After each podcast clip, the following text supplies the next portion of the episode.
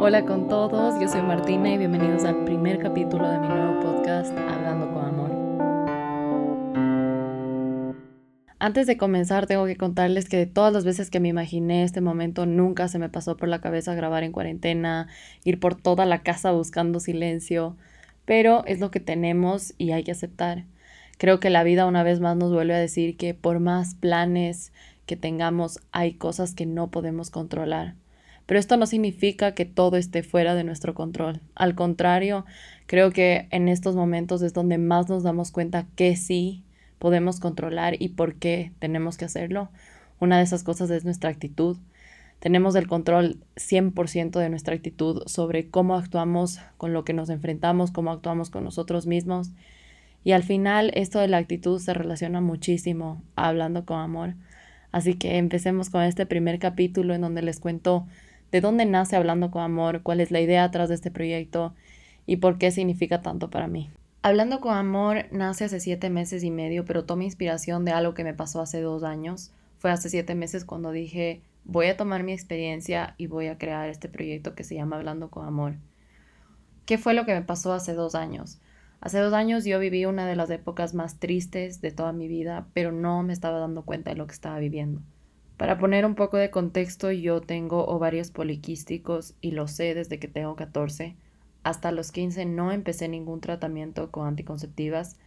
En todos los tratamientos que intenté, porque traté con diferentes pastillas, no duraba más de seis meses con la misma pastilla, porque siempre sufría de los efectos secundarios y me caían pésimo. Sé que hay muchas mujeres que les va súper bien, que les cae de maravilla, pero simplemente ese no era mi caso. Aún así, Hace dos años intenté darle otra oportunidad, pero el problema con este intento fue que los efectos secundarios me pegaron mucho más fuerte que anteriores veces que yo había tomado la pastilla. Yo estaba súper triste, súper baja de energía, no quería salir de mi cuarto, no quería salir de mi cama, no quería ver a mis amigas, pasaba acostada, no tenía motivación para hacer nada y todo me daba pereza y a todo decía que no. Poco a poco me fui llenando de excusas, pretendía tener una vida que no tenía y me mentía a mí misma.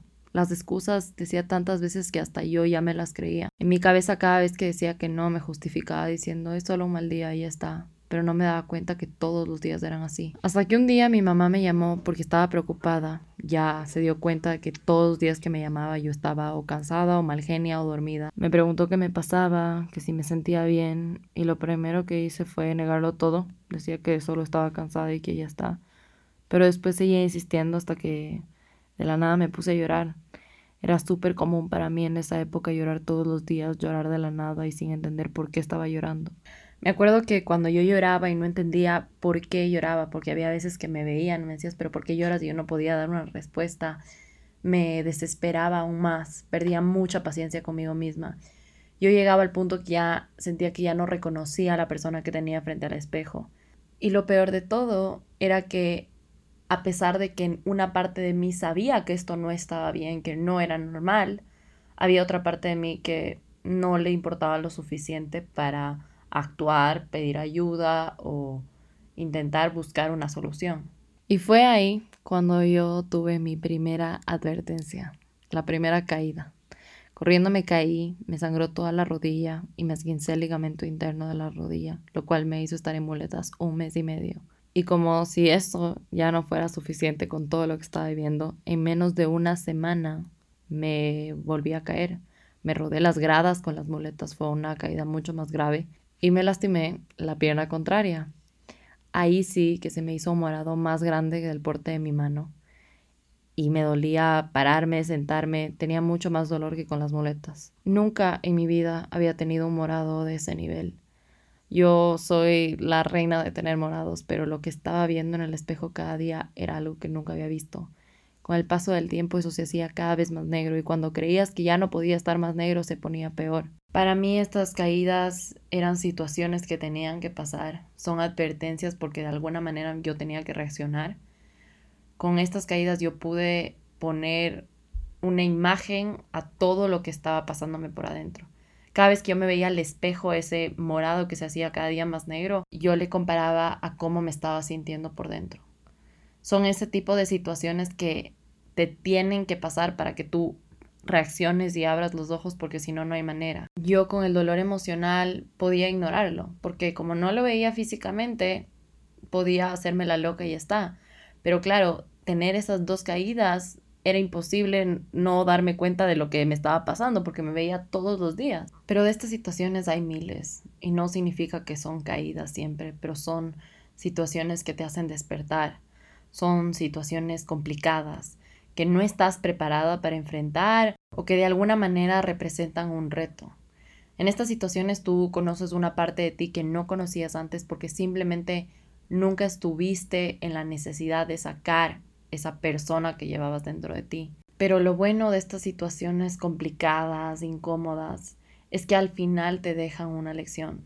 No importa cuál sea el resultado, tú vas a estar mucho más fuerte, tú vas a crecer una vez que se acabe esa situación. Y lo bueno de la vida, porque en verdad es algo bueno, es que de estas situaciones hay miles, lo que significa que tú nunca dejas de crecer, nunca dejas de aprender. Después de esa segunda caída, me propuse a mí misma arreglar todo lo que estaba pasando, pero no lo hice con honestidad. ¿Qué fue lo que me dije a mí misma? ¿Sabes qué? Tranquila, esto ya pasa, vas a hacer una dieta una semana, vas a salir a caminar y ya está, problema resuelto. Pero no es así. Entonces, en ese plan rápido, instantáneo que tenía para mejorarme a mí misma, se me ocurrió la brillante idea de abrir una cuenta de Instagram llamada Tu Mejor Versión. En esa cuenta yo decía, ok, si motivo al resto, me motivo a mí misma y todo funciona perfecto. En un mes ya estoy perfecta. Lo cual era mentira y en una hipocresía de mi parte porque mientras yo pretendía ser esa mejor versión, la realidad detrás de la pantalla era todo lo contrario.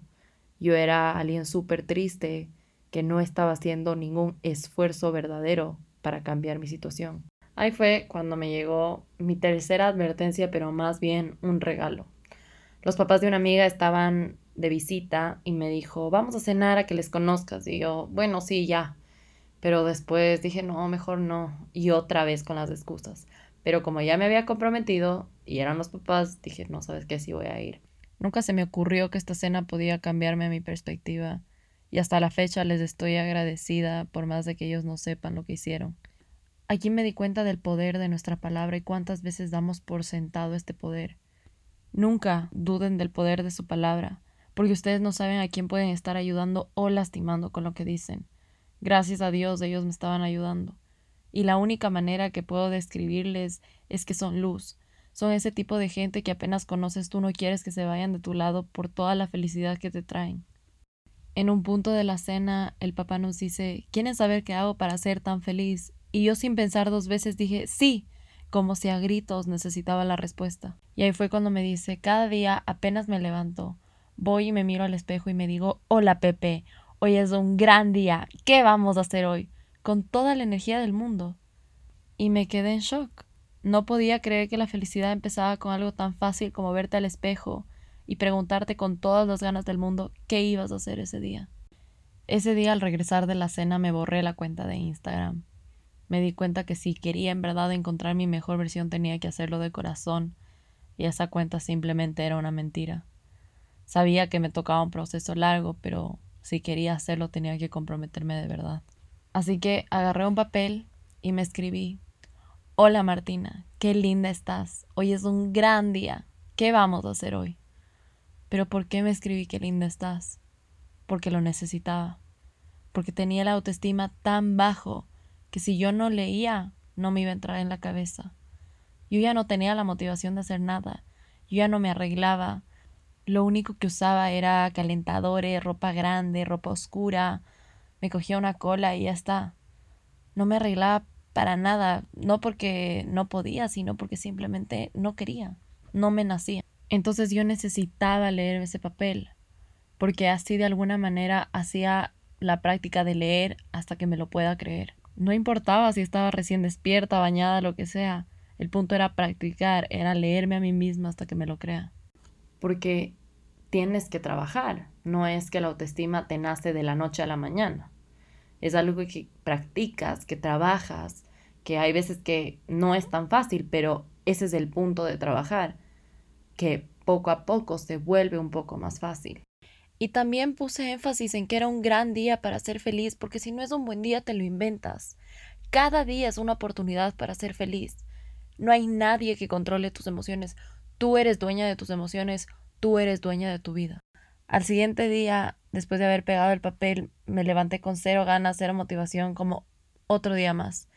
Y me paro y lo primero que leo es, hola Martina, qué linda estás. Hoy es un gran día, ¿qué vamos a hacer hoy? Me cambió automáticamente la actitud. ¿Y qué te respondes? A comerte el mundo. Porque no importa con qué te topes afuera, tú vas a dar tu 100%, tu actitud va a estar un 100% y te vas a comer el mundo. Eso es lo que vas a hacer hoy. Ese día también decidí llamarle a mi doctora, le conté todo lo que estaba pasando, todo lo que estaba sintiendo. Justo había terminado una caja, entonces decidimos cortar el tratamiento. Pero la solución no era solo dejar las pastillas, no era que yo dejaba las pastillas y ya estaba. También yo tenía que trabajar en mi actitud porque de alguna u otra manera, a pesar de que esta sí era influenciada por los efectos secundarios, al final yo ya estaba acostumbrada a tener esta actitud y tenía que trabajar en eso. Me borré todas las redes sociales. Dije, si me voy a comprometer a trabajar en mí, tengo que dar mi 100%. Y las redes sociales no me estaban sumando nada. También me coincidió con cuaresma, entonces lo hice por más tiempo, pero al final dije, este es mi sacrificio de en verdad dar todo. Yo pasaba embobada en el celular, perdí el tiempo en el celular y no trabajaba en mí, entonces dije, se acabó. Empecé a hacer ejercicio, me comprometí a hacer ejercicio porque yo era la típica que pagaba el gimnasio y no iba nunca o iba una vez al mes y lo seguía pagando por sentirme bien conmigo misma. Al estar comprometida con hacer ejercicio, ya de una vez también me podía dedicar a hacer una dieta, una dieta más de las que estaba acostumbrada a hacer.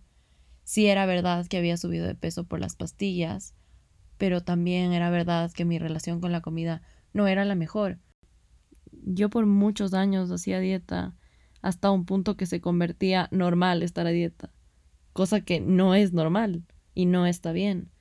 No está bien pensar que te tienes que matar haciendo ejercicio, comer poco y que así vas a ser feliz. Y que después vivas en un mundo de limitaciones, atracones, en vez de poder disfrutar la comida, comer con tranquilidad y no tener limitaciones, saber que cuando quieras comer algo te lo puedes comer sin ningún problema y seguir con tu día de manera normal, sin culpa, sin miedo, sin pensar en lo que vas a comer después. Pero en este momento yo no me estaba dando cuenta de esto. Yo lo único que pensaba era matarme en el gimnasio, comer poco, pero lo único que yo estaba logrando era continuar con esa infelicidad que ya la tenía antes de empezar todo este cambio. Entonces ahí fue cuando me dije a mí misma que no, que esta no podía ser la manera en que yo encontraba o me convertía en mi mejor versión.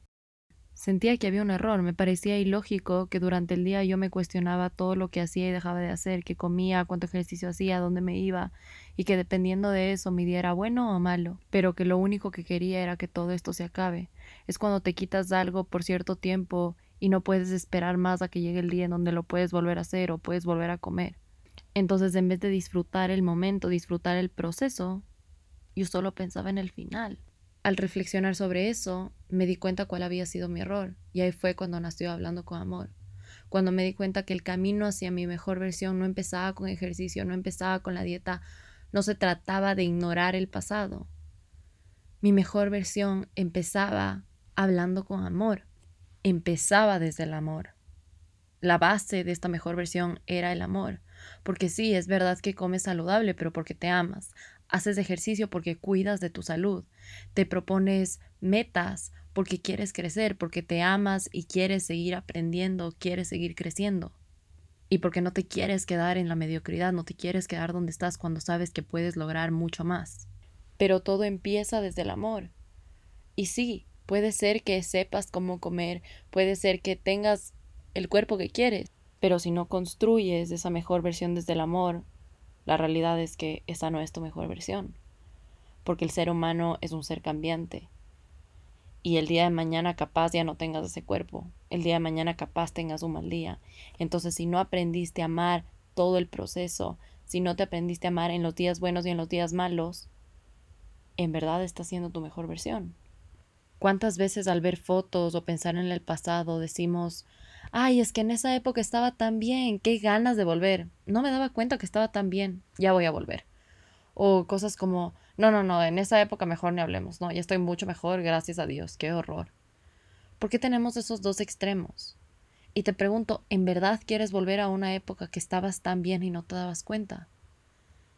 ¿Y qué pasa con estar mal? ¿Cuál es el problema de estar mal? Entonces, tu mejor versión claramente no estaba en ninguna de esas dos épocas, porque si tu mejor versión estaba en esa época que estabas tan bien, probablemente te hubieras dado cuenta, pero no, estabas obsesionada con algo más, porque lo que eras en ese entonces no te era suficiente. Entonces, ¿qué te hace creer que volviendo a esa época ahora sí va a ser suficiente? Me di cuenta que yo tuve esas mejores versiones que yo tuve estos momentos en donde creía que estaba bien y después de años me di cuenta en dónde estaba, pero en ese momento no veía. Y era porque no aceptaba lo que era. Estaba obsesionada con algo más. Y entonces, en esta época, en esta búsqueda de mi mejor versión, estaba volviendo a ser lo mismo. Hasta que me di cuenta que no, que eso no era lo que quería. Que no quería pasarme obsesionada con el resultado final y no aceptar todo el proceso. Tenemos una fuente de amor inagotable adentro de nosotros, que es el amor propio. No necesitamos de nada ni de nadie para sentirlo. Y nuestra verdadera mejor versión nace de ese amor, de ese amor propio que es incondicional. Es ese amor que está en las buenas y en las malas, porque el amor no juzga, el amor no traiciona, el amor no envidia, el amor es compasivo y comprensivo, el amor es bondadoso. Imagínate buscar y crear esta mejor versión con esta base del amor propio. Literalmente va a ser tu mejor versión, porque vas a ver valorar los días buenos y también valorar los días malos. Ya no vas a tener esas épocas en donde estabas supuestamente bien pero no te dabas cuenta, y tampoco esas épocas donde estabas tan mal que no te quieres acordar, porque en esta versión tú trabajas lo bueno y lo malo a la par, como un equipo y sabes que necesitas de esos días malos para seguir creciendo, para darte cuenta, para aprender. Y también sabes que lo que eres hoy es una parte de tu mejor versión. Como te dije, tu mejor versión no es cuando llegues a. Tu mejor versión es ahora. Es la versión que trabaja cada día y se ama incondicionalmente. Hoy yo me hablo con amor todos los días y no necesito de nada ni de nadie para saber mi valor. Ya no tengo quistes y hace más de dos años que no tomo ninguna pastilla. Decidí empezar este proyecto porque hablando con amor marca un antes y un después en la relación conmigo misma, con la comida, con el ejercicio, con la gente que me rodea. Y porque me di cuenta, contando esta historia, que al final no era la única que le pasaba y que no estaba tan sola como creía. Ama a la persona a la que ves en el espejo, no esperes a mañana para amarle. La persona que ves hoy es la que te va a llevar a donde quieras estar mañana. Así que dale crédito y valida su existencia. Háblale con amor, escúchale. El único fan que necesitas eres tú. Así que empieza a ser tu fan número uno. Ámate. Y ya nos vemos en el próximo capítulo de Hablando con Amor.